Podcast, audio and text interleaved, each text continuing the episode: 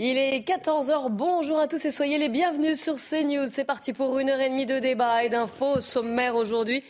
Restez à quai pour Noël, la hantise des passagers. Deux trains sur trois seulement ce week-end en raison d'une grève. Inadmissible pour certains. C'est scandaleux. C'est enfin, je veux dire, on sait ce que c'est que la SNCF. On a le record du monde des grèves. Les, les conducteurs, les contrôleurs sont quand même pas les plus malheureux des salariés. Hein. Régulariser quelques milieux de sans-papiers pour délester les métiers en tension, créer une carte de séjour pour les professionnels de santé, mais aussi le retour de la double peine pour les étrangers délinquants ou mieux contrôler les frontières et réorganiser le droit d'asile. Ce sont les grandes lignes du projet de loi Asile et Immigration porté par Gérald Darmanin et Olivier Dussopt. Nous en débattrons. Un Noël sur fond d'inflation, comment les Français se débrouillent-ils pour les fêtes et à quoi faut-il s'attendre pour 2023 Au menu également de cette émission. Mais on commence comme d'habitude par le journal avec vous, Michael Dorian. Bonjour Michael. Bonjour Kelly, bonjour à tous. Et vous en parliez, on connaît les grandes lignes du projet de loi immigration. Ça y est, le gouvernement a dévoilé la version définitive du texte qu'il veut faire adopter. Celui-ci prévoit notamment de régulariser des dizaines de milliers de salariés en situation irrégulière qui travaillent dans des métiers en tension. L'exécutif souhaite aussi la création d'une nouvelle carte de séjour pour les professionnels de santé. Plus de détails dans un instant avec Clélie et ses invités. Des mouvements écologistes de plus en plus violents, c'est ce que révèle une note des renseignements territoriaux dévoilée par nos confrères du Parisien. On se souvient tous bien sûr de la manifestation anti-bassine de Sainte-Soline dans les Deux-Sèvres. Et eh bien en Vendée aussi, les agriculteurs s'inquiètent de la tournure que prennent les actions commises par ces mouvements. Michael Chailloux a rencontré l'un d'entre eux. Le site est sécurisé sous surveillance vidéo. Charles-Henri Nolot pilote une des 19 exploitations raccordées à la réserve de Pouillet, 857 000 m3 dans le sud Vendée.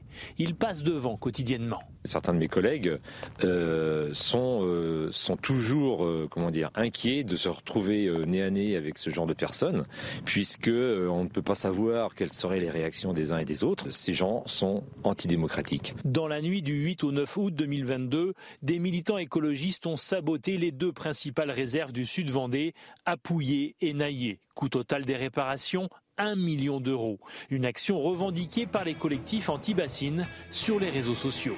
Ils sont euh, sur des réseaux euh, à, haranguer euh, les gens, à, se, à vouloir venir détruire, tout simplement détruire. On a l'impression que nous ne sommes plus en démocratie. Dans le sud Vendée, les réserves de substitution sont surveillées comme le lait sur le feu, encore plus depuis la manifestation violente de Sainte-Soline dans les Deux-Sèvres voisines. Pour l'heure, les auteurs des dégradations sur les bassines vendéennes n'ont pas été appréhendés. Emmanuel Macron en Jordanie, le président français a rencontré le roi Abdallah II. Les deux chefs d'État ont échangé sur les défis en Syrie et au Liban, ainsi que sur les problèmes que rencontre le processus de paix dans le conflit israélo-palestinien. Une rencontre qui intervient en marge de, la conférence Bagdad 2, dont la première édition s'était tenue dans la capitale irakienne en août 2021. Dans le reste de l'actualité, deuxième série de notre deuxième épisode pardon de notre série de cinq reportages consacrés aux soldats français en opération extérieure au Moyen-Orient. Aujourd'hui, nous avons pu suivre un jeune pilote pendant une de ses missions, missions durant lesquelles les combats contre les positions de Daesh continuent tous les jours entre entraînement et missions opérationnelles de guerre. Reportage d'Antoine Estève. Nous avons la chance d'assister au briefing des pilotes pour cette mission d'entraînement au-dessus du désert. Chacune des manœuvres doit être préparée en amont. Les avions Rafale, déployés en ce moment au Moyen-Orient, sont des biplaces. Le pilote, lui, s'occupe à gérer la trajectoire de l'avion et euh, la partie euh, pilotage à court terme euh, de la mission, tandis que le navigateur, lui, va s'occuper à gérer l'armement du Rafale et le guidage de l'armement jusqu'à l'objectif. Même pour un vol d'exercice, il ne faut rien laisser au hasard. Les pilotes reçoivent les dernières consignes des différents spécialistes qui les assistent. À chaque fois qu'ils partent en vol, il y a un briefing donc, euh, météo, un briefing sur euh, le contrôle aérien et également un briefing renseignement où on leur donne donc, tous les éléments techniques du vol et euh, aussi donc, on est là pour les tenir au courant de la situation géopolitique des territoires survolés. L'objectif du jour, c'est de travailler le show force, une posture très agressive de l'avion de chasse qui consiste à effrayer les groupes armés en faisant beaucoup de bruit. En étant très bas et très vite, finalement, euh, les personnes au sol vont nous voir au dernier moment, comme vous avez pu voir, et euh, à ce moment-là provoquer cet effet de surprise qui va faire euh, peur potentiellement d'éventuels ennemis. Après deux heures de vol, une dizaine de passages en rasemote et des largages factices de bombes, l'appareil rentre à la base. On est quand même content d'enlever le casque et de, retrouver un peu la, liberté de mouvement qu'on n'a pas forcément dans le cockpit parce que le cockpit malgré tout il est assez étriqué et avec tout l'équipement qu'on porte, euh, porte sur nous on a, on a parfois un peu de mal à se mouvoir dans le cockpit. Le capitaine d'Orient a 30 ans et il cumule déjà 800 heures de vol dont une grande partie en mission opérationnelle à la chasse des groupes terroristes dans le désert entre Syrie et Irak. Volodymyr Zelensky attendu à Washington. Le président ukrainien sera reçu aujourd'hui à la Maison Blanche par Joe Biden avant de s'adresser au Congrès américain. Il a confirmé sur Twitter qu'il était en route pour les États-Unis pour renforcer les capacités de résilience et de défense de l'Ukraine. Une visite qui s'annonce déjà historique. Volodymyr Zelensky n'a pas quitté son pays depuis l'invasion par la Russie le 24 février dernier. Voilà pour ce journal. L'actualité continue avec Elie Mathias et ses invités. Merci beaucoup, Michael. On se retrouve à 15h. Mes invités, justement, mmh. Yvan Le Foll, bonjour. Bonjour. Soyez le bienvenu. Merci. Mathieu Langlois, ancien médecin-chef du RAID. Bonjour. Bonjour. Et bonjour également à Jean-Claude Dacier. Euh, bonjour, bonjour. On va tout de suite Deux fois, c'est mieux qu'une, je trouve. vous avez raison. Il faut se singulariser. On va retrouver euh, Michael Dos Santos, Garmont-Parnasse. C'est l'actualité de ces dernières 24 heures. Deux trains sur trois. Vous allez voir les prévisions hein, qui s'affichent en moyenne pour euh, ce week-end en raison d'une grève.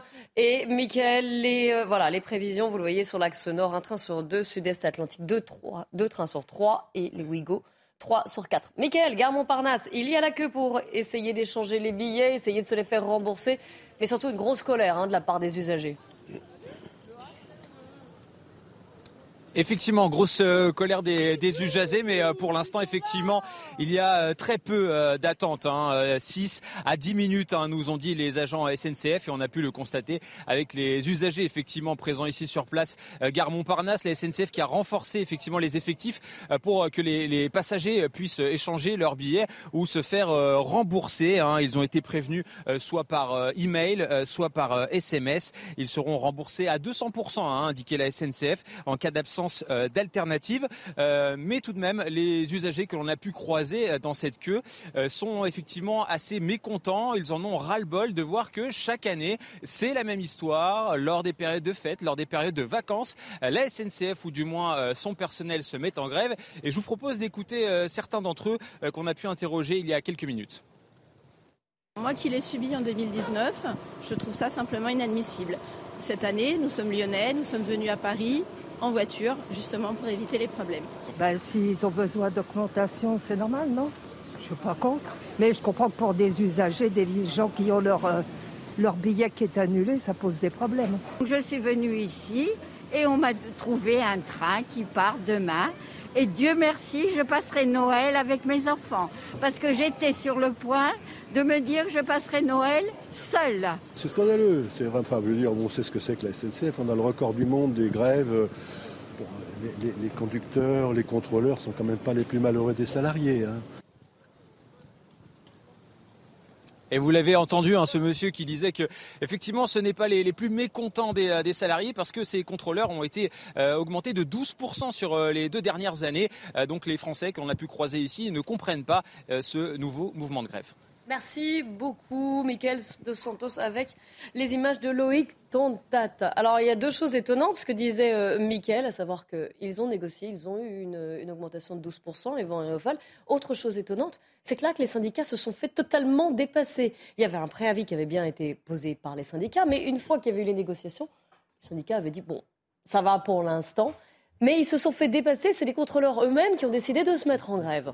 Oui. C'est la fin d'un modèle vivement la, Vive la concurrence, vive la privatisation. c'est, ah vraiment, c'est vraiment ce qui me vient à l'esprit, parce que cela devient insupportable d'avoir un service public qui rend si peu de services au public et qui maintenant ne respecte même plus ce que l'on avait appelé naguère la trêve des confiseurs. La trêve des confiseurs, c'était une tradition qui voulait que pendant la période de Noël et du jour de l'an, et, le monde politique et le monde syndical et le monde social plus généralement euh, arrêter, les, arrêter les conflits, arrêter les, les, amabilités pour, pour, respecter précisément cette fête euh, qui est aussi une fête religieuse. C'est-à-dire, c'est en plus, c'est vraiment une véritable, pour certains, c'est une véritable violence culturelle. C'est-à-dire qu'on les, on va empêcher les gens de fêter Noël, qui était quand même un des socles de notre société. Et donc il y a là aussi quand même une sorte de, volonté de vouloir mettre à bas jusqu'au plus profond de racines identitaires.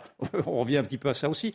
C'est en, en sous-texte, bien sûr, mais il y a toute cette... Euh, je ne sais pas si les contrôleurs ont vu ça derrière. Hein. Je ne sais pas si les, contrôleurs sont allés jusque dans cette vision. moi, je pense qu'ils sont allés jusque-là. Je pense qu'ils se foutent complètement de savoir ce que représente aujourd'hui Noël et de ce que représente la sacralité de Noël, dans le fond, et ce que représente Noël, en tout cas, pour, la majorité des Français qui, ont, dans cette occasion-là, euh, l'opportunité de, se retrouver en famille. Quoi. Et donc, euh, Sauf qu'ils utilisent un moyen de pression qui est énorme, effectivement. Mais là où je reviens sur ma question à laquelle vous n'avez pas répondu, et qui rejoint pourtant souvent ce que, ce que vous dites, c'est que là, les syndicats, eux, ont appelé une trêve n'ont pas appelé à faire grève. Ils ont été totalement dépassés. Je, le constate comme vous, en effet, les syndicats sont devenus faibles, les syndicats ne maîtrisent pas leurs troupes, il y a une sorte d'autogestion et de, mécontentement au cœur même des syndicats, mais c'est un mécontentement qui est un mécontentement anonyme. C'est-à-dire que les usagers ne savent pas à qui s'adresser pour pouvoir protester. Naturellement, ce ne sont pas les syndicats, mais qui, qui, est responsable aujourd'hui? Donc c'est parfaitement désagréable d'avoir cette lâcheté collective qui, en, plus, euh, suscitée par une corporation qui est malgré tout euh, relativement bien protégée et qui empêche d'avoir à leur demander des comptes. Oui, Jean-Claude Dacier bon, Je ne suis pas sûr que ce soit de l'habileté, que ce soit euh, un renoncement, je n'y crois pas trop. Je pense que c'est de l'habileté et que c'est une entente avec ce collectif spontané des, des, contrôleurs. Entre nous, je me demande toujours à quoi servent les contrôleurs dans les trains. Contrôler les billets, certes, Enfin, avec les moyens. Oui, non, mais avec les ondes voilà. oui, les ondes mais non, ils n'ont aucun autre, rien. Qu'est-ce que vous voulez qu'ils arrivent, les malheureux? Ils sont un ou deux dans un train. Qu'est-ce que vous voulez qu'ils fassent s'il y a des incidents ou autres? Ils ne peuvent évidemment rien faire. Et c'est pas ça que je leur reprocherais. Je pense que les moyens modernes aujourd'hui d'identification des voyageurs sont suffisamment pointus. C'est même le B à bas pour, euh, à la limite, se passer de la, profession de contrôleur. Mais c'est pas le problème. Moi, je pense qu'Yvan m'a volé ma, punchline. je, pense qu'au point où on en est, il faudrait privatiser. Il faudrait privatiser. C'est la grève de trop. Alors je n'ai aucune illusion, ça ne se fera évidemment pas, parce que pour faire ça, même en privatisant la moitié, certains secteurs du transport de la SNCF, il faudra avoir un pouvoir politique qui ait du courage. Celui que nous avons, on a sûrement, mais pas assez pour faire ça. Mais ce qui serait quand même bien, parce que la dégradation de l'esprit public à la SNCF, on en parlait il y a un instant tous les deux. Oui, mais la dégradation de l'esprit public euh, est, telle, est telle que véritablement, euh, moi j'aimerais qu'on passe enfin un véritable scanner à la SNCF. Qui fait quoi? Quel est le réel temps de travail, quelles sont les conditions de départ à la retraite, etc., etc. Que les Français sachent. On leur a donné 35 milliards d'argent public. L'année dernière, on va recommencer cette année. Je rigole quand je vois ce malheureux directeur du, service voyageur qui fait son possible. Il est catastrophé. En effet, le malheureux. On va rembourser à 200%. 200%, oui. D'abord, il faut savoir si c'est du cash ou si c'est des bons pour revoyager un jour prochain. Et de toute façon, qui va payer? Ben, C'est nous. Parce que c'est évidemment le contribuable qui passe son temps à renflouer un service qui, je l'ai dit hier et je le répète, n'a plus rien d'un service public. Ce n'est plus un service public et il serait temps que le pouvoir politique s'en rende compte. Monsieur Langlois. Alors la, grève de trop, c'est pour répondre à, Jean-Claude Dacier. Euh, c'est-à-dire que moi, j'ai l'impression que ça fait dix ans qu'on dit que c'est la grève de trop. C'est pas faux. Donc assez sceptique. Euh, c'est pas faux. Par contre, pour revenir sur le service public, et c'est vrai qu'on en parlait avant de rentrer sur ce plateau, je connais bien les services publics, la, pour pas parler de la police, de la santé, des pompiers, où il y a encore, heureusement, du sens dans l'engagement qu'on y met, même si tout n'est pas parfait, c'est une évidence. Il y a de l'éthique. Et donc, alors évidemment, c'est des, des, institutions qui ont une obligation de, de service public. Mais je pense que la SNCF, ce qui ne va pas, c'est que justement, on a perdu cette obligation et qui, est, et qui, est, forte et qui est valorisante en plus pour les gens qui travaillent. Moi, je me souviens d'une époque où, bah, quand on croisait un cheminot, il était, il était hyper fier euh, de ses trains, d'être celui qui faisait justement euh, qui transportait les Français, en particulier dans les périodes de fête. Il avait l'impression que ben, cette, ce partage et cette fête collective, c'était un peu grâce à lui. C'est ce qui donnait aussi du, du, sens à leur, euh, à leur engagement. Et que tout ça, un petit peu, euh, c'est c'est perdu. Moi, je dis, dans les institutions que je connais, on dit toujours, il y a ceux qui se servent et ceux qui servent euh, l'institution, donc le public. À la SNCF, le pourcentage a varié. Mais en tout cas, de plus en plus ceux qui Après, se je ferai pas servent. d'amalgame, parce que je Ah pense oui. que malheureusement, enfin, Oui, heureusement, enfin- c'est encore une minorité, j'espère, de, Oui, j'en suis pas de sûr. cheminots. Honnêtement, j'en suis pas sûr. Oui, bon, faut- Je n'en suis pas sûr. J'aimerais Je sais pas. effectivement. C'est quand même les salariés les plus J'aimerais vous suivre. enfin. J'aimerais vous suivre. Si c'est une minorité, c'est une minorité très efficace. Et en tout cas, c'est une minorité qui se dit progressiste. Alors certes, ce- elle n'est pas cornaquée par les syndicats, mais enfin, elle en est issue aussi. En général, ce sont des gens de Sudrail ou issus de Sudrail qui se réclament très régulièrement de la solidarité nationale. Ils demandent, dès, dès qu'ils ont des, des- des besoins d'argent, d'ailleurs, ils en appellent à la solidarité nationale. Et ce que l'on voit là, précisément, c'est un piétinement de la solidarité nationale. Ils se contrefoutent, effectivement, de la solidarité nationale. Ils ne protègent que leurs propres intérêts. C'est absolument oui, insupportable. Et où est le ministre des Transports? Oui. Alors justement, j'allais vous le dire. Ah. Vous avez vu son tweet, vous vous souvenez? Non. Euh, C'était il y a quel- Ah vous vous souvenez pas? Non, son tweet oui, il, y a quelques, il y a quelques jours. Exact. Et je suis donc Clément Beaune, je suis assez confiant qu'il n'y aura pas de fortes perturbations sur le réseau ferré. Il y aura des trains, il y aura des avions. Bon. Ah oui. Euh, Oui, oui. Va Mais alors que peut Mais moi- faire le gouvernement C'est ça, puisque la, la SNCF n'est pas encore privatisée. Que peut faire le gouvernement là? Parce qu'on voit que. Mais- Ça Ah, veut dire qu'il y aura des trains. euh, finalement, il est dépassé par la base. Mais je, je pense que la SNCF et le gouvernement auraient tout à gagner à se dire attendez, on a des grèves, c'est pas c'est pas nouveau, on en a tout le temps, et en plus à chaque fois ça tombe dans les périodes qui euh, entre guillemets Sur les vacances, plus, oui. voilà. Et, et dire euh, avoir une stratégie un petit peu euh, euh, innovante en disant mais pas de problème, on, on va faire travailler la SNCF, mais en, en- en situation un peu dégradée, c'est-à-dire Ah, c'est une vous- sorte de service minimum? Non, c'est ça? alors c'est un service minimum. Moi, je- j'impliquerai le, le voyageur et le citoyen. Vous demanderez, moi, vous me dites, vous travaillez, vous voyagez à demi-tarif, Ouais. mais vous aidez le contrôleur vous aidez. euh, alors évidemment, c'est pas vous qui allez conduire euh, le. le- C'est ça, je- vous, aimez bien, vous aimez bien provoquer à chaque fois. J'aime- Mais, mais parce qu'il faut, de façon, il trouver des innovations, et sinon on va, on, on va pas s'en sortir. Mais vous, là, demain, vous, vous proposez quelque chose vous impliquez le, voyageur pour continuer à faire travailler, euh, enfin, faire fonctionner vos, vos trains.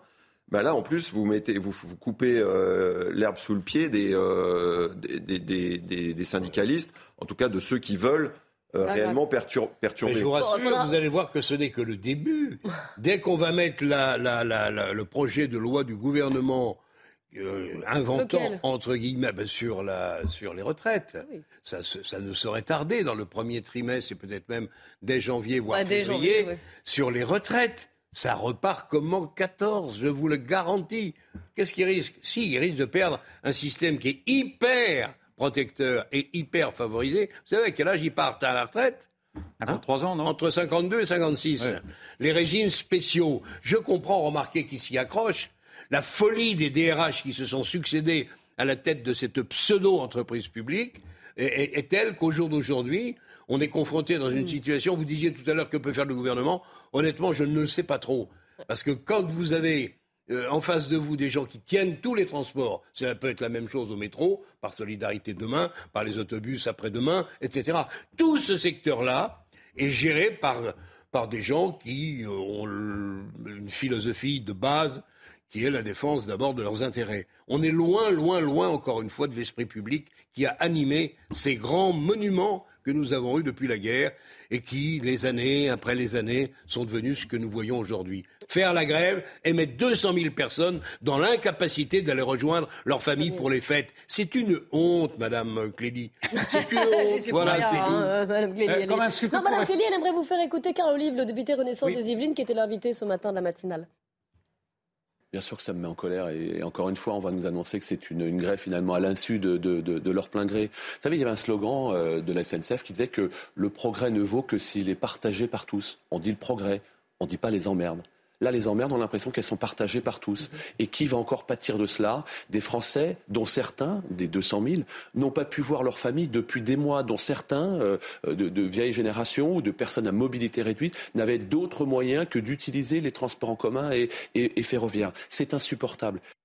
Là, insupportable. Ils sont tous très en colère. hein. Olivier Véran aussi ce matin contre le, contre le, contre la. Oui, oui, il y a de quoi, bien sûr. Mais après, voilà, on a écoutez, c'est quand même qui, c'est qui les- est qui, fait. qui est le patron dans cette affaire C'est l'État. Bon, C'est bien ce donc, que je vous dis. Voilà. Donc l'État pourrait peut-être, je ne sais pas, mais la bon sens voudrait que l'État puisse peut-être réquisitionner d'abord pour des postes qui sont, qui sont rendus vacants. Parce que ce- si ce sont simplement des postes de contrôleurs, a priori, ce n'est pas très compliqué que de contrôler. Je dis ça, j'imagine quand même, malgré tout, qu'on peut comprendre ce bon sens élémentaire. Et puis surtout, puisque l'État est le patron, Peut-être aurait-il des comptes à demander à ces saboteurs, dans le fond. Pourquoi est-ce qu'il n'y a pas des recours pour abus de droit? C'est un abus de droit, ce n'est plus un droit, c'est un abus de droit. Un préavis, donc euh, ils ont le droit, le droit de grève est toujours là, euh, en France, c'est un abus de droit, c'est une entrave à la liberté de circulation, c'est une entrave à le droit de grève. Le droit de et, la liberté, et la liberté de circulation, c'est plus, plus les syndicats, c'est même plus la grève, c'est un collectif. Je pense, que, je pense que cela se discute. C'est d'abord c'est un collectif. Alors, il y a, de mon point de vue, il y a abus de droit évident. L'abus de droit, cela se sanctionne en droit précisément.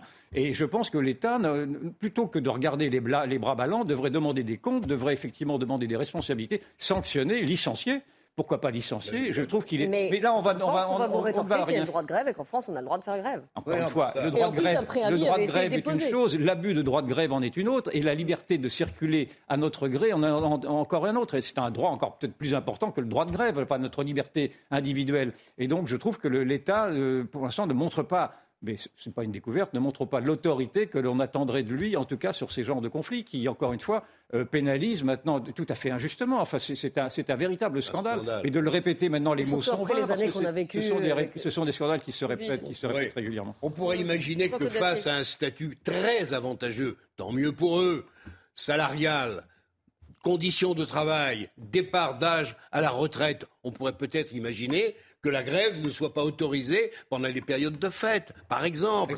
Un service minimum qui interdirait la grève pendant les périodes de fête. un président qui a s'était targué d'avoir imposé un service minimum, rappelez-vous. Vous savez qu'il y a eu quand même une ouverture à la concurrence au niveau, des, au niveau de certains trains. Oui. Est-ce que vous pensez que ça, ne va pas justement... Euh, j'allais dire, être contre-productif pour la SNCF aussi, parce que ah ça veut dire que les, usagers, voilà, cette ouverture à la concurrence va forcer, se, va tourner forcer vers les syndicats trains, à se regarder dans leurs avantages. En effet, oui, il y a déjà une concurrence qui arrive sur, cette, sur certaines lignes. Et d'ailleurs, sur ces lignes, lignes-là, il n'y aura pas de grève, naturellement. En tout cas, pour les trains italiens, je crois qu'il y a et les trains, allemands. Euh, mais bien sûr, c'est ce que je souhaite le plus ardemment, et voire même une oui, ça voudrait dire un déclin de la SNCF, aussi. Voilà, ça voudrait dire un déclin de la SNCF. Ça, ça veut pas faire de mal. Le déclin de la SNCF est acté, faire progresser le schmilblick. Sans ouvrir forcément à la concurrence, je pense que là, ce que font les contrôleurs, c'est contre-productif pour déjà pour les contrôleurs. Et euh, Jean-Claude Dacier l'a dit, est-ce qu'on a besoin de contrôleurs dans, dans un train? On peut alors il y a des questions de sécurité. Oui, ils n'ont pas, voilà, ils n'ont pas que des missions de contrôle des billets. Déjà, déjà avant, souvenez-vous, votre billet était systématiquement contrôlé dans le train. Or maintenant, le billet est contrôlé à l'entrée sur le quai. Euh, par les bornes, oui. Par les bornes. Il n'y a plus besoin des contrôleurs. Et moi, je serais le directeur, enfin, je serais le, le, patron de la SNCF. Je serais en train de réfléchir à comment, bah, justement, euh, Bien sûr. me passer, euh, malheureusement, me passer de la ressource qui est une ressource forte. Hein. On est en plus, maintenant, il commence à faire de l'humour dans, dans, les trains, dans les annonces et tout. Donc, c'est évidemment que le contrôleur a un rôle, mais, mais si c'est pour arriver à ça, bah, ça va être, c'est eux qui vont se, ils, vont se fracasser. Ouais, ou se tirer une balle dans le pied, c'est ce que. Ouais, ou se couper la branche. Oui, voilà, il y a différentes euh, explications là-dessus. Oui, Jean-Claude. Le pouvoir politique a les clés, et je pense qu'il les a oubliées quelque part. Et une fois de plus, croyez-moi, tout ça va passer comme si de rien n'était. Attendons le prochain débat sur les retraites. C'est pas, la grève de trop, alors. Oui, c'est ça. C'est une grève de plus. Une grève de plus, oui.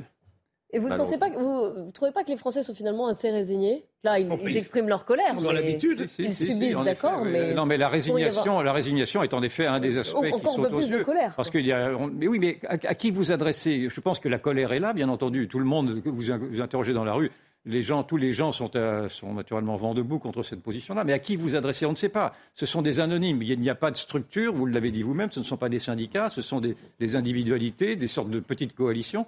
Euh, je pense qu'en effet, s'il pouvait y avoir des associations d'usagers qui seraient presque prêtes à, aller rechercher par le col tous ces, tous ces contrôleurs pour les mettre au boulot, ils le feraient. Je crois que ça en est là de l'exaspération. Mais bon, euh, tout le monde avance masqué. Donc, euh. Attention, parce que évidemment que les, les, les Français euh, sont, on parle de résilience, ils sont très résilients. Enfin là, ils la subissent, hein, cette résilience. Oui, bien et sûr. Et ça, c'est jamais bon. Moi, je ne crois pas du tout à la résilience. Mais c'est pour ça, jusqu'à où? Parce que là, on dit on subit, on se résigne, on eh essaie ben, de changer le billet, on, essaie on se reporte sur les bus, sur la voiture, sur d'autres choses.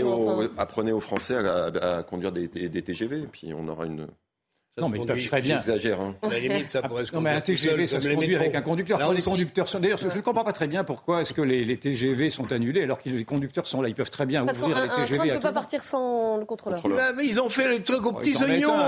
Les contrôleurs, s'ils ne sont pas là, le train ne peut pas partir. Tout mm. est prévu, tout est calculé. Et ce n'est que le début. L'épreuve de force est à venir. voilà pour les, les anticipations de Jean-Claude Dacier, mais on en parlera effectivement en 2023. Pour l'instant, on va faire juste une, petite pause. On se retrouve après la pub. On parlera eh bien, du projet de loi Asile et Immigration. Ça y est, on a le détail de, ce projet de loi euh, qui est présenté par deux ministres, hein, Gérald Darmanin et Olivier Dussopt. Et puis on parlera également de, votre repas de Noël, des fêtes, justement, si vous avez arrivé à rejoindre votre famille. Euh, il va falloir payer l'addition si tous les produits sont en hausse. Comment allez-vous vous débrouiller? On en parle juste après la pub.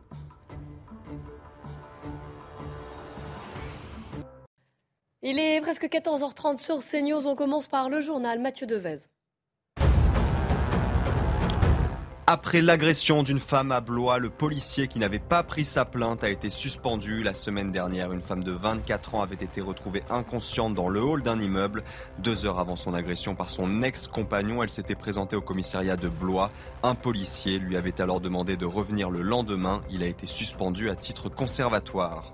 Le risque de coupure de courant s'éloigne pour le début de l'hiver. Selon le gestionnaire du réseau RTE, le risque est désormais moyen. Un mois auparavant, il était élevé. Une évolution favorable en grande partie grâce à la baisse de la consommation électrique ces dernières semaines et au redémarrage de plusieurs réacteurs nucléaires. Enfin, un nouveau revers pour l'accès de l'Europe à l'espace. Le premier vol commercial de la nouvelle fusée Vega C s'est soldé hier soir par un échec. Moins de trois minutes après son décollage depuis Kourou en Guyane française, la trajectoire du lanceur a dévié de celle programmée. La fusée devait placer en orbite deux satellites d'observation d'Airbus. Et ça vous fait réagir en plateau. Je ne sais pas si on vous a entendu, Jean-Claude Dacier. J'ai prononcé un gros parce que je trouve ça désastreux et dommage, quoi toujours ah mauvais de perdre autant d'investissement, autant d'intelligence stratégique. C'est dommage. En effet, oui. Jean-Claude Dacier, Mathieu Langlois, Yvan Riofol, Elodie Huchard du service politique de CNews qui nous a rejoints sur ce plateau pour parler du projet de loi Asile et Immigration. C'est pas la première fois qu'on en parle. Non. Non. Mais, mais, petite nouveauté, là on a le détail. Ça y est. On a le détail sans grande surprise parce que finalement, Gérald Darmanin a tellement dévoilé article après article. Mais bon, effectivement, maintenant, on a euh, le projet de loi. Alors, on rappelle l'élément de langage du gouvernement fermeté et humanité. Alors on va voir les différents euh, volets. Donc d'abord, euh, la première partie, c'est euh, sur le travail et donc plutôt sur l'intégration. Article 1, conditionner la délivrance d'une carte de séjour pluriannuelle à la maîtrise d'un niveau minimal de français. Pour l'instant, si vous êtes assidu au cours, ça suffit pour estimer que vous parlez bien français. Là, il y aura un test. L'article 3, c'est le fameux article sur les titres de séjour pour les métiers en tension. Alors on en sait un peu plus sur les conditions pour l'obtenir. Il faudra être sur le sol national depuis trois ans et au moins depuis huit mois sur un poste en tension, Gérald Darmanin, qui nous explique que c'est pour l'instant une expérimentation qui va durer 4 ans. Il y aura une disposition particulière euh, pour les métiers autour de la médecine. Gérald Darmanin qui rappelle que 20% des médecins qui ont soigné pendant le Covid étaient d'origine étrangère. En ce qui concerne le volet un peu plus fermeté, l'article 9 qui euh, permet de faciliter les expulsions des étrangers qui ne respectent pas les valeurs de la République. Et puis une partie sur les OQTF, retour de la double peine, c'est-à-dire on condamne et on expulse pour éloigner euh, ceux qui troublent l'ordre public pour les étrangers condamnés quand même à des peines d'au moins 10 ans de prison et 5 en cas de récidive. Ça ne sera donc pas une double peine automatique. Et puis, euh, toute personne qui euh, sera sous le coup d'une OQTF ne pourra plus demander de visa pendant 5 ans. Et puis, euh, une petite modification aussi du côté des frontières. L'article 11 prévoit qu'en cas de franchissement illégaux, il pourra y avoir un retour à l'obligation de donner ses empreintes digitales et la prise de photographie parce que jusqu'alors, ça n'est toujours pas le cas. Merci Elodie. On reste évidemment ensemble. Il va y avoir une autre question plus, politique, mais juste avant, je voudrais faire un tour de table quand même. Alors, Yvan Riofol, on le sait tous que vous êtes partisan plutôt de la fermeté en matière d'immigration. Est-ce que, par exemple, ce qu'a détaillé euh, Elodie, le retour de la double peine notamment, est-ce que ça, ça pourrait aller dans votre sens et vous satisfaire? Mais Elodie l'a dit, c'est le retour de la double peine pour ceux des délinquants qui sont condamnés à 10 ans de prison. Donc, c'est-à-dire, c'est vraiment des criminels, mais pas pour, pas pour ceux qui sont condamnés à des prisons en deçà. Donc, c'est une double peine. Certes, c'est une double peine, mais c'est une double peine pour des gens particulièrement dangereux. Ça pourrait être quand même une double peine pour également les délinquants ordinaires. Et donc, ça ne l'est pas. Donc, c'est, euh, moi, je veux bien, mais donc, ça me paraît tout à fait insuffisant. Et d'ailleurs, en règle générale, ce projet de loi me paraît, et ça ne vous surprendra peut-être pas, tout à fait insuffisant parce que, non mais je vais l'expliquer en trois mots, c'est que le gouvernement, à nouveau, ne voit pas l'éléphant qui est au milieu du salon. C'est-à-dire que le gouvernement est persuadé que l'intégration se fait par le travail et par la langue. Or, ce n'est malheureusement pas vrai. L'intégration ne se fait pas pas davantage par le travail ni la langue, quand vous avez des, Français qui, travaillent et qui parlent le français, qui détestent à ce point la France. Et donc le travail, l'intégration se fait également par une, volonté d'adhésion à une nation, par une, une sorte d'acte d'amour à la France, etc., pour employer un grand mot. Or, tout ceci est tout à fait évacué de, ce projet de gouvernement. il, ne, s'attarde même pas à cette immigration légale qui fait venir 400 000 personnes par an et qui ne s'intègre pas davantage que quand, il y en avait 200 000. Et donc, il y a ce, flot, ce tsunami migratoire devant lequel le gouvernement reste les bras ballants. Et donc, il accompagne, dans le fond, il court après une immigration, mais il ne, cherche même pas à la maîtriser. Alors, certes, il emploie des mots. Euh, il y a du meilleur contrôle des frontières quand même, vous savez. Oui, mon œil. je vous le dis, qu'il y a. Euh, on, peut balancer des mots, mais ce que l'on retient et ce qui a été dit, c'est qu'il va, il va à nouveau légaliser une nouvelle filière de filiation d'immigration clandestine, pardon, en ouvrant, en ouvrant des légalisations à des, à des emplois euh, sous-payés. Donc il va continuer à accélérer euh, l'importation de bac moins 5, tandis que vous avez des bac plus 5 qui continuent à s'exiler ailleurs parce qu'ils n'en peuvent plus de cette France qui, qui, est en train de, de se sous-prolétariser, si je puis dire. Euh, sur le volet euh, intégration, je rebondis sur ce que vous disiez. Euh, le, porte-parole de Fabien Roussel, donc communiste, lui, j'adore, je, n'irai pas jusqu'à dire qu'il est d'accord avec vous. lui, il dit ah, que de toute façon, non, non, parce que c'est pas tout à fait ça. Vous allez voir, il y a quand même une nuance et une différence entre vous. lui, ce qu'il dit, c'est que de toute façon, l'accueil des immigrés n'est pas fait en France. Écoutez-le. il n'a pas tort, oui, en effet. Premièrement, il y a la question de la régularisation. Régularisation, traiter le plus rapidement possible ces dossiers-là pour éviter qu'on ait trop de personnes en situation euh, irrégulière sur notre territoire. Et je pense qu'il faut régulariser davantage euh, à titre personnel. Deuxièmement, je pense qu'il faut revoir notre politique d'accueil. Aujourd'hui, la politique de Darmanin, c'est donner ou non un titre de séjour. Or, ça ne suffit pas. Aujourd'hui, on a besoin aussi de pouvoir permettre d'offrir des formations, notamment à celles et ceux qui viennent sur le territoire français, y compris ceux qui n'ont pas le français comme langue maternelle, pour leur donner un droit au logement également, leur donner un accès aux mêmes droits que les autres lorsqu'ils travail également. Et enfin, je pense que nous devons aussi euh, regarder les causes qui poussent certains à émigrer de leur pays, parce que je pense que c'est euh, rarement euh, par plaisir. Voilà, même le côté humanité, j'allais dire, du, de, ce projet de loi asile et immigration ne satisfait pas à gauche. Jean-Claude bah, Dacier. C'est-à-dire que l'humanité, on peut la voir peut-être, on va en reparler, dans les titres de séjour que l'on va donner à ceux qui travaillent, dans certaines conditions. La fermeté, je la vois moins bien, hélas, hein, je serais ravi de pouvoir dire le contraire, mais la fermeté, je la vois, euh, moins bien. Euh, il y a des, mesures qui sont prises, mais Yvon l'a dit, je ne vais pas le répéter, mais par exemple, sur le retour de la double peine, ça va concerner qui? Quelques, quelques, quelques personnes extraordinairement dangereuses qui ont tué leurs voisins, leurs voisines ou leurs femmes, euh, parce que les gens qui sont condamnés à 10 ans de prison, ils sont quand même, et très heureusement, pas, très, euh, pas très nombreux. Euh, le durcissement des règles aux frontières, moi je veux bien que dans certaines conditions, on puisse quand même prendre des empreintes mm. des, gens qui, arrivent et qui se font prendre par la gendarmerie ou la police.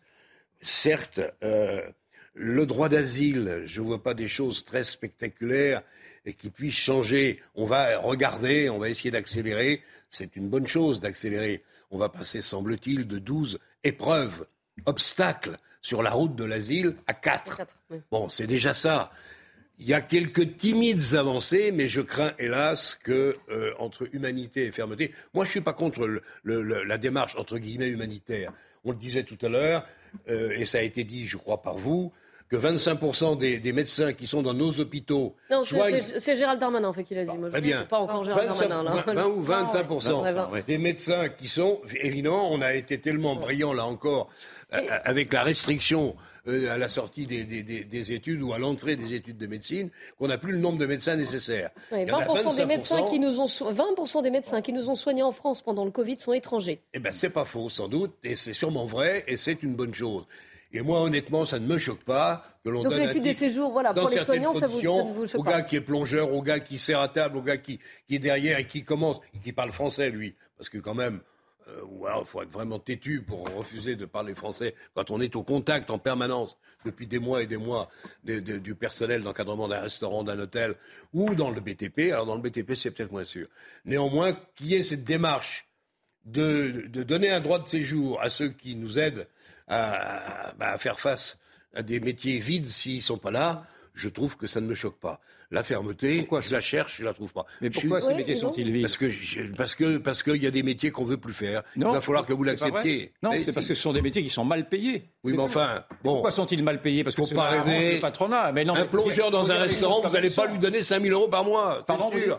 Un plongeur dans un restaurant, vous n'allez pas lui donner 5 000 euros. D'accord, on est bien d'accord, mais c'est pas 5 000 euros. Mais entre 5 000 euros et 1 000 euros, il y a peut-être 2 000 euros. Oui, mais peut-être qu'ils le touchent d'ailleurs ces, gens-là. Je connais pas la grille des salaires des gens qui travaillent. Moi, en tout cas, je maintiens mon, sentiment, ça ne me gêne pas qu'on leur donne un titre de séjour. Ah bon, moi, ça me gêne.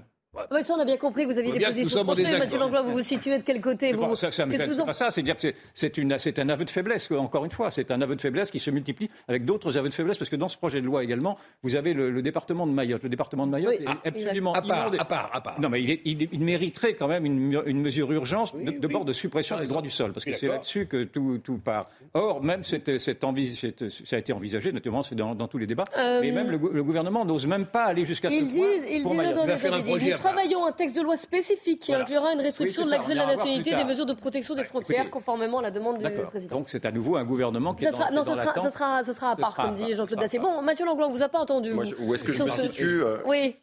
Moi, je dissocierai jamais euh, fermeté d'humanité. C'est-à-dire que mhm. je l'ai déjà souvent utilisé. C'est-à-dire qu'on a on a deux bras ou deux, ou deux mains, euh, et une main ferme et, une main empathique ou une main qui est. Mais là, est-ce que vous êtes satisfait d'un côté et de l'autre alors Moi, la, stratégie me plaît. Oui, euh, mais concrètement. Parce que la stratégie correspond à ce que je viens de vous, dire. Après, euh, quelle va être la tactique Quelle va être euh, sur le plan, on parle de plan opérationnel, quelles vont être la mise en œuvre de cette stratégie Là, je demande, je demande à voir.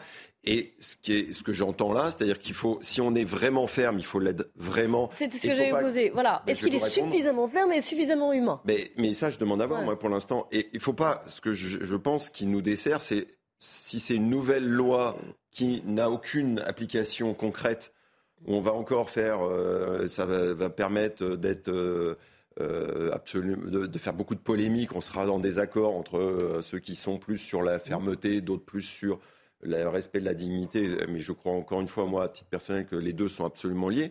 Ce qui serait vraiment regrettable, ce soit une loi qui n'est pas une exécution rapide et efficace, en particulier en termes de fermeté, mais aussi en, termes de, respect euh, de la dignité ou, de la manière intégrative de, l'immigration.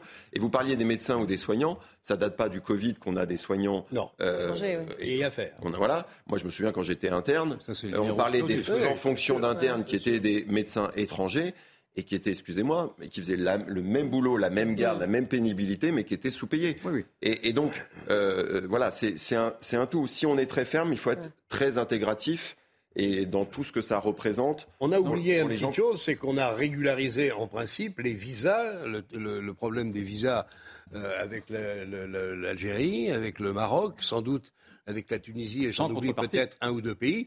Est-ce qu'il y a une contrepartie Non, il n'y a pas. Nous allons le voir assez vite. On a appris qu'il n'y avait pas de contrepartie, a priori. dans, dans, la loi, non. Ambassadeur Il ne peut pas y avoir de contrepartie écrite dans notre loi, mais quelque part, on espère qu'on va pouvoir doubler, c'est pas beaucoup, mais au moins tripler, voire quadrupler le nombre de délinquants algériens, marocains ou autres qui sont renvoyés dans leur pays avec l'accord. L'ancien ambassadeur d'Algérie euh, euh, en, France euh, pardon, l'ancien ambassadeur français en Algérie euh, donne une interview ce matin dans le Figaro. Il laisse comprendre qu'il n'y a pas eu de, d'abord qu'il n'y a pas eu de, de compensation et qu'en plus ce n'est pas du tout dans l'intérêt de, l'Algérie que d'avoir à récupérer les, pires de ses, de concitoyens. Gérald Darmanin a dit toutefois quand même qu'il y a eu des, qu'il y a des efforts qui ont été faits, qu'on ait eu un retour à la normale. Pas et un mot à ce que dit M. Ah, bah Darmanin. moi, je vous le cite quand même.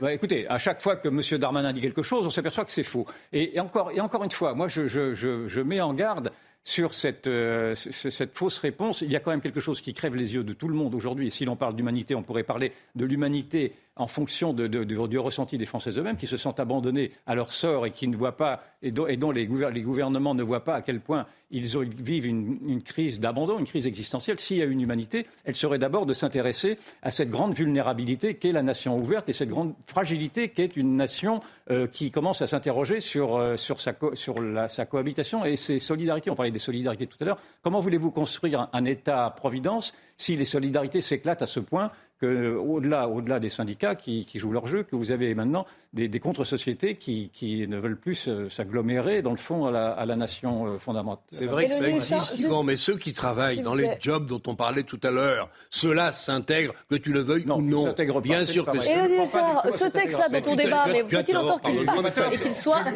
adopté, s'il vous Non, parce que la population politisée que tu dénonces, je partage ton point de vue, celle-là n'est pas considérée. Elle ne travaille pas. Différences, s'il vous plaît. Elodie Huchard. Donc, encore une fois, ce texte n'est pas adopté. Pour être adopté, il va falloir ah que la majorité s'appuie sur d'autres. Oui, mais le problème, c'est que pour l'instant, Gérald Darmanin et Olivier Dussopt, le duo à la tête de cette loi, s'appuie sur tout le monde. Alors, sur un temps court, pourquoi pas, avant qu'on arrive à, l'Assemblée. D'un côté, Gérald Darmanin qui vient de la droite, qui incarne l'ordre, la fermeté. De l'autre côté, Olivier Dussopt, la gauche de la Macronie pour l'intégration, par le travail. Donc, chacun va essayer d'aller piocher à droite, à gauche des voix. Très clairement, dans l'interview justement du ministre de l'Intérieur au Figaro, Gérald Darmanin tend euh, la main aux Républicains. Si la ah bah, clairement, il lui appartiendra de modifier les critères des titres de séjour. Je le sais parce que j'en viens. Tout ce que les LR ont toujours demandé, nous le proposons. Ah Et puis, il explique qu'il n'y a pas de refus de principe des républicains sur euh, les titres de séjour, mais plutôt la crainte d'un appel d'air. Alors certes, le seul problème, c'est que chaque fois que Gérald Darmanin va demander à la droite d'amender le texte, va essayer de faire passer un certain nombre de choses, ça va décevoir la gauche qui donc n'apportera pas ses voix, et inversement. Et d'ailleurs, c'est assez intéressant parce que d'abord, ils vont faire passer le texte en Conseil des ministres en janvier, d'abord au Sénat, où normalement les sénateurs à majorité de droite vont rendre le texte un peu plus ferme. Le but étant que quand il arrive à l'Assemblée, ce soit un texte qui puisse être voté par une partie du groupe des Républicains pour éviter le 49-3. Le seul problème, c'est que chaque fois qu'on apprend des nouvelles choses euh, dans la loi, eh bien, finalement, on fait des déçus. Au tout début de la loi, il n'y avait pas ce volet intégration et travail. La droite disait, c'est peut-être pas formidable, mais c'est mieux que rien. Là, on parle de création de titres de séjour, la crainte de régularisation. Donc, finalement, on fait plaisir à la gauche et c'est la droite qui s'en va marche sur leur débat ou le mais ça ne va pas marcher. En prévision. Mais sans les voix d'une bonne partie des Républicains, il n'y a pas d'adoption possible de la ah loi. On est bien d'accord. Et je... dirais même que si les Républicains, dans une bonne majorité, mmh. accordent leur soutien avec peut-être quelques aménagements ici ou là à ce projet de loi de M. Darmanin et du SOF, ça risque de, aussi de poser mmh. quelques problèmes, mmh.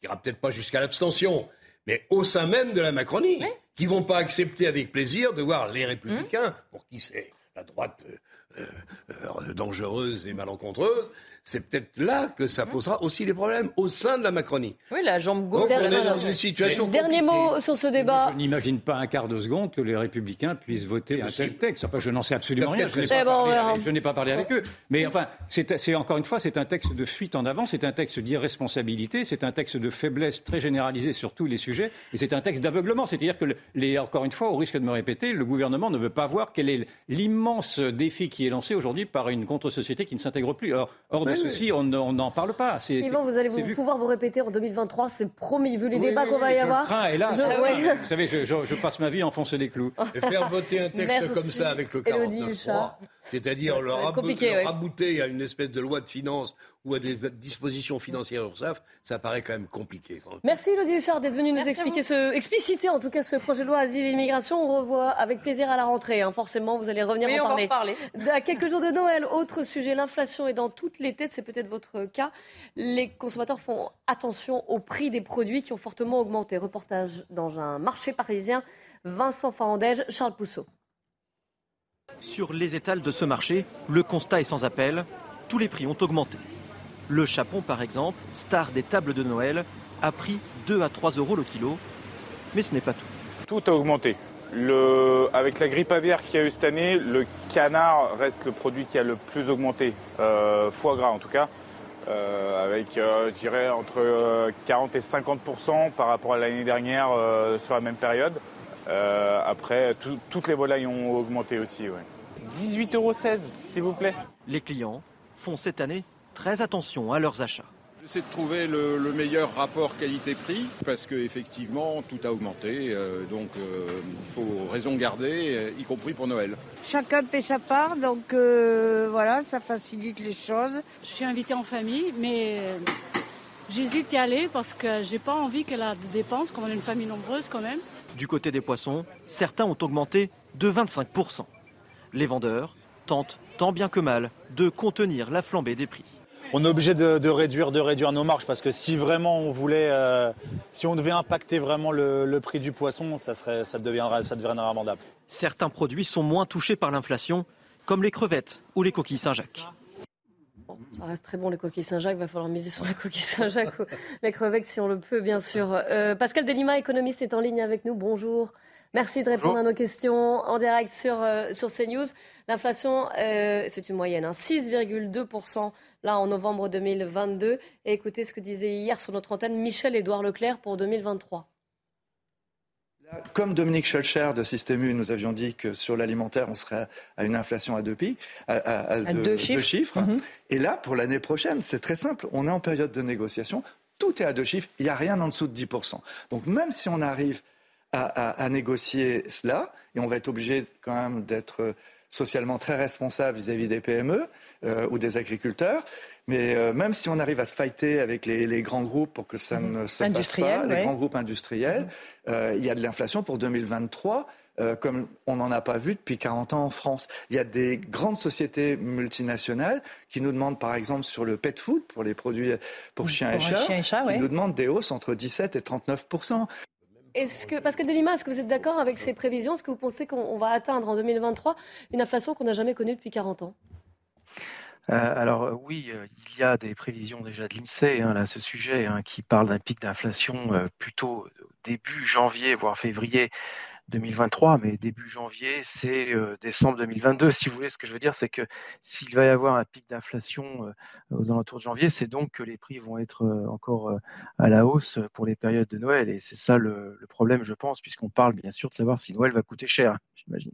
Oui, oui, et pas que, on se projette aussi un peu. Vous savez qu'à partir de là, de janvier, il va y avoir des aides beaucoup plus ciblées, notamment sur l'énergie de la part du gouvernement. Est-ce que ça peut suffire? Est-ce que ça peut aider suffisamment?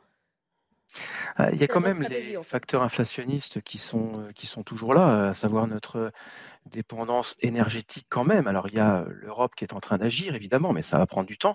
Néanmoins, notre dépendance vis-à-vis euh, des énergies et d'un certain nombre de matières premières sont toujours là. Notre dépendance aussi aux approvisionnements industriels et au ralentissement des chaînes d'approvisionnement d'Asie, de Chine en particulier vers l'Europe sont aussi là, donc restriction de l'offre.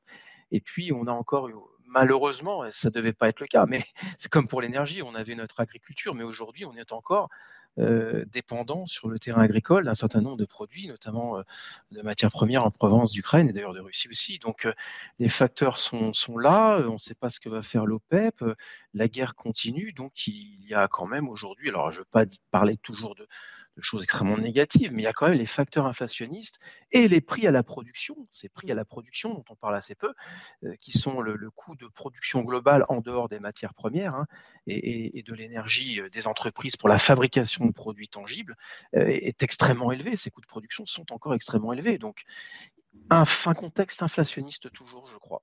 Oui, on l'a bien compris, c'est assez inquiétant. Une question d'Yvan Réoufol. Est-ce que l'on se rapproche, dans le fond, de ce qui pourrait ressembler à une économie de guerre, sachant qu'en fait, une partie de cette inflation est due, si je vous ai bien entendu, à, la guerre en Ukraine? Oui, tout à fait. Une économie de guerre, c'est un, très très bon terme. C'est vrai qu'aujourd'hui, euh, on, a euh, pas des logiques de marché euh, qui fonctionnent traditionnellement comme on a l'habitude de l'enseigner à, nos, à, nos, étudiants. Euh, c'est vraiment des, des, des problèmes d'approvisionnement, de ralentissement volontaire d'approvisionnement d'Asie, mmh. de Chine vers l'Europe, parfois tout à fait orchestré. évidemment, des restrictions liées à la guerre et au contexte géopolitique, avec des blocs qui se reconstituent, mais qui freinent aussi l'offre de façon générale, pour le dire de façon tout à fait globale on est entré dans un nouveau monde, une sorte de capitalisme de géopolitique, de guerre, de restrictions quantitatives. C'est plus les logiques prix de marché qui jouent aujourd'hui, c'est de plus en plus des logiques de restrictions pour des raisons de guerre, pour des raisons euh, d'opinion sur la Covid, euh, la question des confinements en Chine qui restreint, donc comme je le disais, les approvisionnements.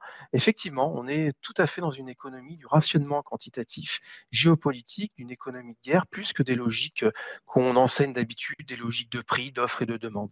Un nouveau monde. Jean-Claude Dacier, vous aviez soit une question, oui, une question également. Je voyais que le gouvernement avait mis quasiment d'ici la fin de l'année, qui est proche maintenant, pratiquement 100 euh, euh, milliards pour aider euh, à, la relance économique après le confinement et puis sans doute aider aussi à cause de, de cette inflation formidable.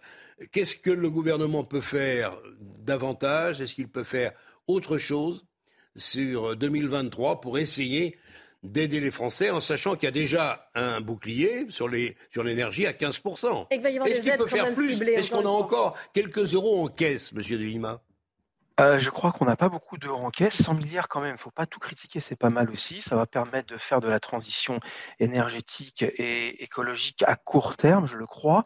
Je pense qu'on a un plan de sobriété énergétique à court terme qui peut pas à pas nous aider un petit peu, même si on a bien vu que les effets allaient être quand même, euh, qu'il fallait autre chose en plus, et je vais en parler. Euh, il y a aussi, on est un petit peu avec des marges de manœuvre limitées, évidemment, du contexte, du fait du contexte déficitaire, du contexte de la dette qui explose aussi. Euh, avec des niveaux tout à fait euh, hors normes dans l'histoire, euh, avec des difficultés également parce que les taux d'intérêt ont augmenté, donc ça fait pression sur la charge de la dette, donc ça limite aussi les marges de manœuvre de l'État. Moi, je crois tout simplement qu'il faut faire confiance aussi au privé et aux réformes structurelles. Et les réformes structurelles, ce sont certes les, les, acteurs publics, la, la, dépense publique, le budget, mais il y a aussi la politique monétaire de la, de la, de la BCE, mais la politique de la BCE, la politique monétaire de la BCE, mettez-la de côté parce qu'elle fait donc augmenter les taux et ça n'améliore pas le niveau de, de dette et donc mmh. forcément les marges de manœuvre de l'État. Mais sur le plan budgétaire, on est un petit peu limité, donc il faut que le budget cible ses dépenses sur la R&D, sur les innovations, cible des dépenses pour faire un grand, ce qu'on avait complètement raté avec les pôles de compétitivité, des pôles de compétitivité, faire une grande économie avec des écosystèmes de start-up et d'entreprises pour arriver à faire baisser les prix, à aller progressivement vers une transition énergétique à long terme. C'est les réformes structurelles à long terme vers les métiers de demain à très long terme et changer un tout petit peu de monde. Je sais que c'est difficile, mais je suis une nouvelle économie, que donc, cette crise euh, est liée à cela. Une nouvelle économie pour 2023 et pour les années qui, viennent. Ce que je retiens, c'est que ça va prendre un peu de. Ça va prendre de magique. Non, voilà. Et que ça va prendre du temps. bien sûr. Ça va prendre du temps. Il va falloir se serrer la ceinture. Merci d'avoir été en ligne avec nous. Dans un instant, on reprend notre débat. Juste après le journal de 15h, on reparlera hein, de l'inflation. Mathieu Langlois, je sais que vous aviez une, euh, une remarque. On en reparlera. On sera en ligne avec un, boulanger. Et puis, euh, on parlera aussi de cette interview donnée par euh, Didier Lallemand à la suite de la publication de son livre. Didier Lallemand, c'est l'ancien préfet de Paris. Restez avec nous sur CNews. Il est 15h, bonjour et bienvenue si vous nous rejoignez sur CNews. Avant de reprendre notre débat, le journal Mickaël Dorian qui s'annonce pour les quelques 200 000 voyageurs dont les trains sont d'ores et déjà supprimés pour ce week-end. La SNCF prévoit 2-3 sur train en moyenne en raison de la grève des contrôleurs. Écoutez euh, la réaction des usagers interrogés tout à l'heure. Garmont Parnasse à Paris. Moi qui l'ai subi en 2019, je trouve ça simplement inadmissible. Cette année, nous sommes lyonnais, nous sommes venus à Paris en voiture, justement pour éviter les problèmes. Ben, S'ils ont besoin d'augmentation, c'est normal, non? Je suis pas contre. Mais je comprends que pour des usagers, des gens qui ont leur, euh, leur billet qui est annulé, ça pose des problèmes. Je suis venue ici et on m'a trouvé un train qui part demain. Et Dieu merci, je passerai Noël avec mes enfants. Parce que j'étais sur le point de me dire que je passerai Noël seule. C'est scandaleux. C'est vrai, enfin, je veux dire, on sait ce que c'est que la SNCF. On a le record du monde des grèves. les, les, conducteurs, les contrôleurs sont quand même pas les plus malheureux des salariés. Hein. Une jeune femme de 24 ans violemment agressée par son compagnon à Blois. Aujourd'hui dans le coma, la victime s'était pourtant rendue au commissariat avant son agression pour porter plainte. Alors après deux enquêtes ouvertes, dont une par l'IGPN, que s'est-il passé? Le récit de Quentin Gribel et Aminata Dem. Hier, ils étaient entre 150 et 200 personnes à manifester devant le commissariat de Blois tous révoltés par cette nouvelle affaire de violence conjugale. Si on regarde les faits d'actualité, que ce soit sur une petite ville comme Blois, comme sur toutes les villes de France, c'est des histoires qu'il y a de plus en plus. Tout juste deux heures avant la violente agression qu'elle a subie de la part de son ancien compagnon, la jeune femme de 24 ans s'était déplacée au commissariat de Blois, preuve en main, pour porter plainte. La victime, aujourd'hui dans le coma à l'hôpital de Tours, avait été invitée à revenir le lendemain.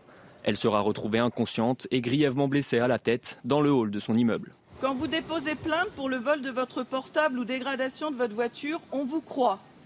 Alors croyons les femmes quand elles viennent déposer plainte pour violence conjugale ou pour viol ou pour les deux, quel que soit le jour ou l'heure. L'agresseur, âgé de 27 ans, connu des services de police pour des faits de violence, a été placé en détention provisoire dans le cadre d'une enquête pour tentative de meurtre. Le policier mis en cause a lui été suspendu. Il avait déjà été visé cet été par un avertissement après sa mauvaise gestion d'un appel au 17. Un jeune homme tué par balle hier soir à Grenoble. Selon le parquet, la victime aurait été atteinte de plusieurs balles alors qu'elle se trouvait dans un salon de coiffure d'un quartier sensible de la ville. La police judiciaire de Grenoble a été saisie de l'enquête.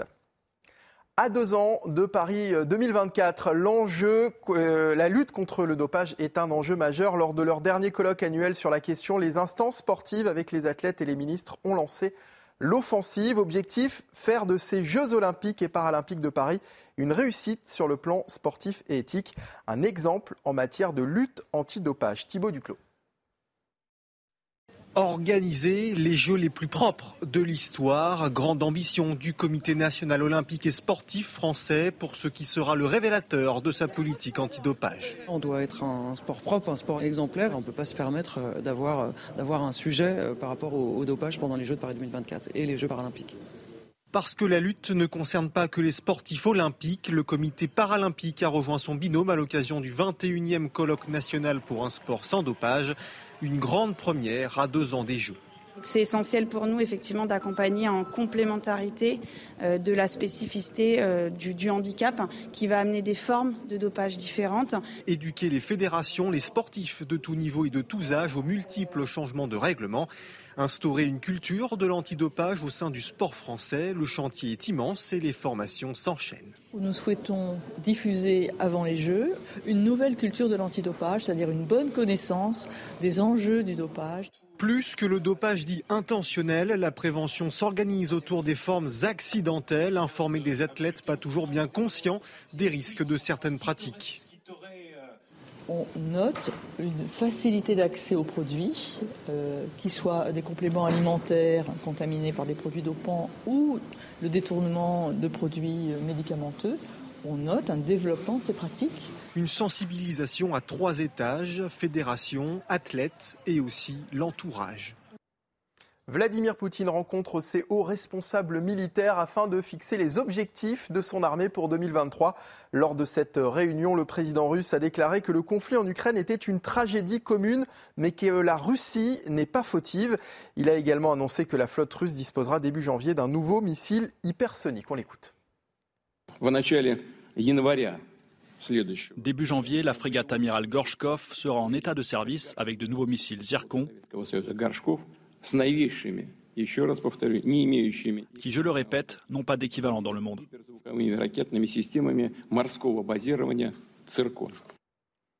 Et puis Elon Musk quitte la direction de Twitter, mais il le fera dès lors qu'il aura trouvé quelqu'un d'assez fou pour lui succéder, a-t-il déclaré sur Twitter. Elon Musk avait demandé lundi aux utilisateurs du réseau social s'ils devaient ou non quitter la tête de la plateforme. 57% des utilisateurs euh, qui se sont prononcés se sont déclarés favorables à son départ. Voilà, c'est la fin de ce journal. L'actualité euh, continue sur CNews. Bon après-midi en compagnie de Clélie Mathias. Merci beaucoup, Michael. Avec mes invités Mathieu Langlois, Jean-Claude Dacier et Yvan Rioufol. Et puis nous sommes en ligne avec un boulanger, Vincent Nagelschmidt. Bonjour, merci d'être en direct avec nous. On parlait des prix à la hausse il y a un instant avant le journal. Alors, euh, vous travaillez en Moselle, vous êtes également président de la Fédération des boulangers de la Moselle.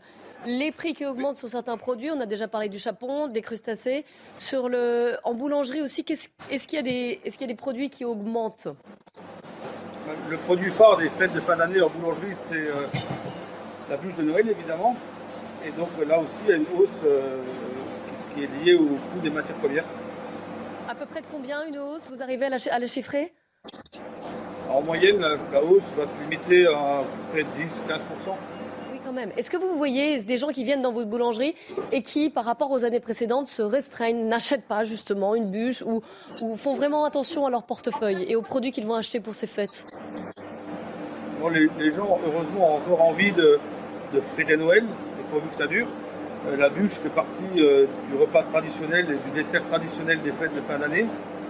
Donc euh, ils essaient peut-être de limiter un peu la taille, peut-être de prendre des bûches légèrement plus petites et faire les parts un peu plus petites. Mais la bûche fait partie de la magie de Noël et bien heureusement elle restera sur les tables des Français.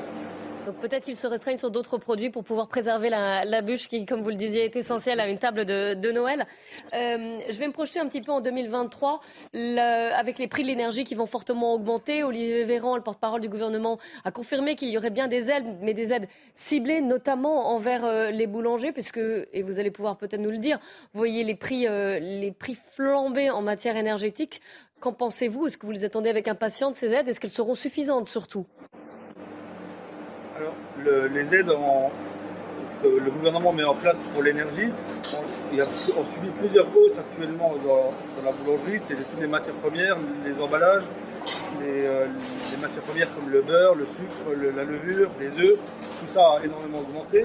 Nos frais de personnel qui ont aussi augmenté. On a augmenté tous nos salariés de 6% en 2022 pour essayer de leur permettre d'avoir euh, encore un peu de pouvoir d'achat supplémentaire, au moins de ne pas trop en perdre. Et quant à l'énergie, elle va effectivement euh, très nettement augmenter. Le gouvernement essaie de mettre en place euh, certains dispositifs pour euh, pallier à ces, à ces hausses, de façon à ce que les boulangers puissent continuer à exister dans tous nos villes et villages. Alors évidemment, on, pourrait toujours considérer qu'une aide n'est pas suffisante, mais il y a beaucoup de pays où on n'est pas aidé du tout. nous, on a la chance en France d'être quand même assez, assez bien accompagnés.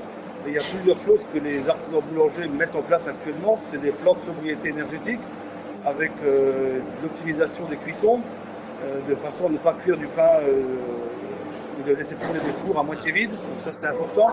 Et aussi de, bien calculer ses prix de, ses prix de vente. il est grand, un, boulanger, c'est aussi un chef d'entreprise, un gestionnaire qui se doit de, résister, d'être là pour ses clients qui lui ont toujours été fidèles et de pérenniser ses emplois pour ses salariés qui, qui lui ont fait confiance. Donc avec des prix de vente justes, des plans de sobriété et une économie d'énergie, je pense que la boulangerie artisanale tient le bon bout. Vous, faites face en tout cas à une question ici en plateau ou une remarque peut-être de, Mathieu Langlois. moi, je, si je reprends euh, ce qu'a dit l'économiste et, ce boulanger, c'est-à-dire qu'on a intérêt quand même à profiter de Noël 2022, euh, parce que Noël 2023, ce sera malheureusement probablement pire.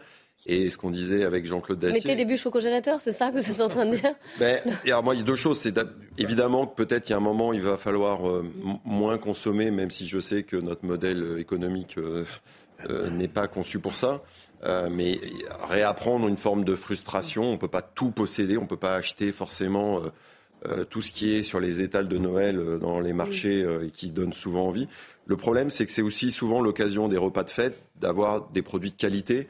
Euh, la bûche de chez euh, ce boulanger est certainement de meilleure qualité que la bûche qu'on va aller acheter dans les mhm. grandes surfaces. Et que ça, faut pas le perdre parce que c'est quand même une occasion unique. Voilà. Oui, Jean-Claude? Monsieur le boulanger, peut-être une question. Oui, il est toujours en ligne avec nous. Euh, à quel prix est, la tradition chez vous et la baguette? Et est-ce qu'il y a un prix plafond que vous ne pouvez pas dépasser? Le prix de la baguette de tradition est grosso modo aux alentours de 1,20€. Oui. Euh, elle a été inscrite, alors c'est pas la baguette tradition, mais la baguette normale a été inscrite au patrimoine mondial de l'UNESCO. Oui, Il est important qu'on continue à en fabriquer, en, en avoir dans nos boulangeries. Et euh, ici, dans, notre boulangerie aujourd'hui, regardez, je vais vous montrer, tout est fabriqué à la main. Donc vous avez nos boulangers qui façonnent, qui fabriquent, et donc euh, tout ça, c'est ça, ça, fait partie du, du prix de vente. C'est-à-dire forcément, le, Pardon la, baguette, vous allez la mettre à combien euh, Il y a un plafond que vous pouvez pas dépasser. Comment vous allez faire Réduire les cuissons ah bah, Alors réduire, euh, pas forcément réduire les cuissons, mais essayer d'optimiser les cuissons de façon à ce que de façon à ce que le four ne tourne pas inutilement euh, vide. Mmh. le prix, le prix plancher, le prix plafond, il y a certainement un prix psychologique que les consommateurs ne sont pas prêts à, payer, mais la boulangerie a su faire face depuis de nombreuses années aux différentes crises et il n'y a aucune raison que ça change aujourd'hui.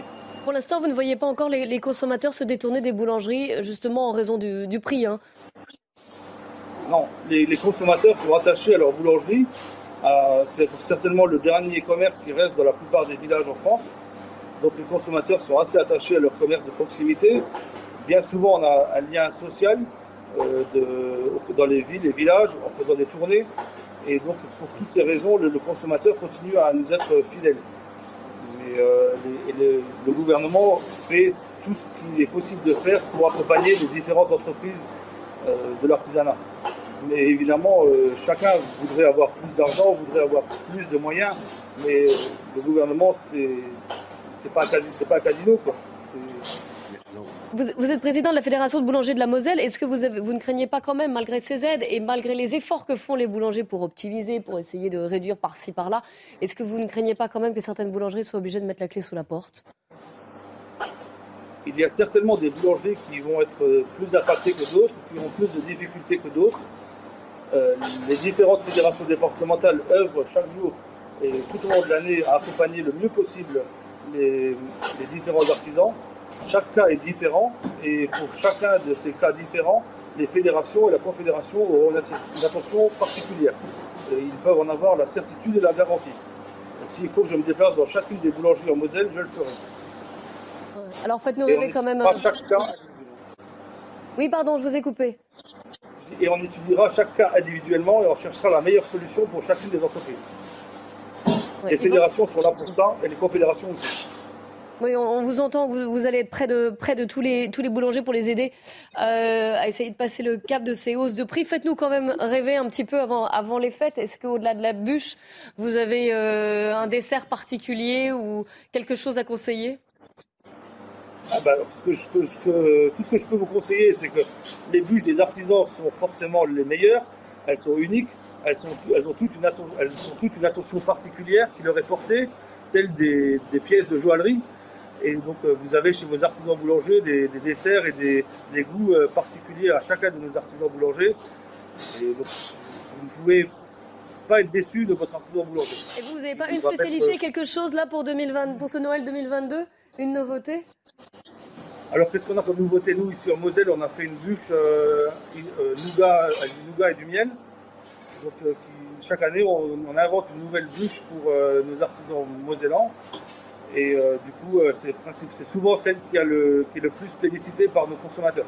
je, l'imagine. Mathieu Langlois. Mais euh, bah, j'ai déjà très faim, mais ce, qui est, ce qui est important, c'est que c'est vrai qu'au moment des fêtes, que ce soit les bûches ou, après il y aura la galette, il y a une vraie culture mm. locale et régionale qui, qui on retrouve dans un certain nombre de, de desserts et qui font la, la la beauté de la gastronomie française. Il faut surtout pas perdre. Euh, les boulangeries peuvent pas fermer, ça serait, énorme. un scandale, oui. Franchement, on ne peut pas envisager la fermeture de boulangeries. Il peut exister que certaines soient mal gérées, mais là, le choc de, l'énergie doit être absorbé d'une manière ou d'une autre. Alors, il y en a beaucoup, hein, qui ont déjà supprimé la cuisson de l'après-midi. Hein. Mais non, bien il y a sûr, pas que vous achetez en début de soirée, c'est celui qui été le... le matin. Vincent Van Nagel-Speed, vous voulez réintervenir oui, alors juste une dernière chose, si je peux profiter de votre antenne auprès de tous mes collègues boulangers qui, m'entendent peut-être, c'est que la meilleure façon de passer cette crise, c'est forcément d'être unis et euh, qu'ils se rapprochent de leur fédération départementale, de la confédération nationale. C'est là qu'on a forcément l'info et c'est là qu'on pourra le mieux les accompagner, les aider pour trouver des solutions. Le message est passé. On vous souhaite de très très bonnes fêtes. Euh, bon courage à, vous et très bonne fête. Merci d'avoir été en direct. J'en profite également pour remercier Yvan Eufol, Mathieu Langlois et Jean-Claude Dacier d'avoir participé à ce débat aujourd'hui. Dans un instant, Nelly Denac et ses invités. Le débat continue évidemment sur CNews. Nelly Denac qui va revenir sur ces 200 000 passagers qui sont en rade pour le week-end de Noël. La faute à une grève des contrôleurs. On en débat sur CNews. Et puis n'oubliez pas, hein, cnews.fr.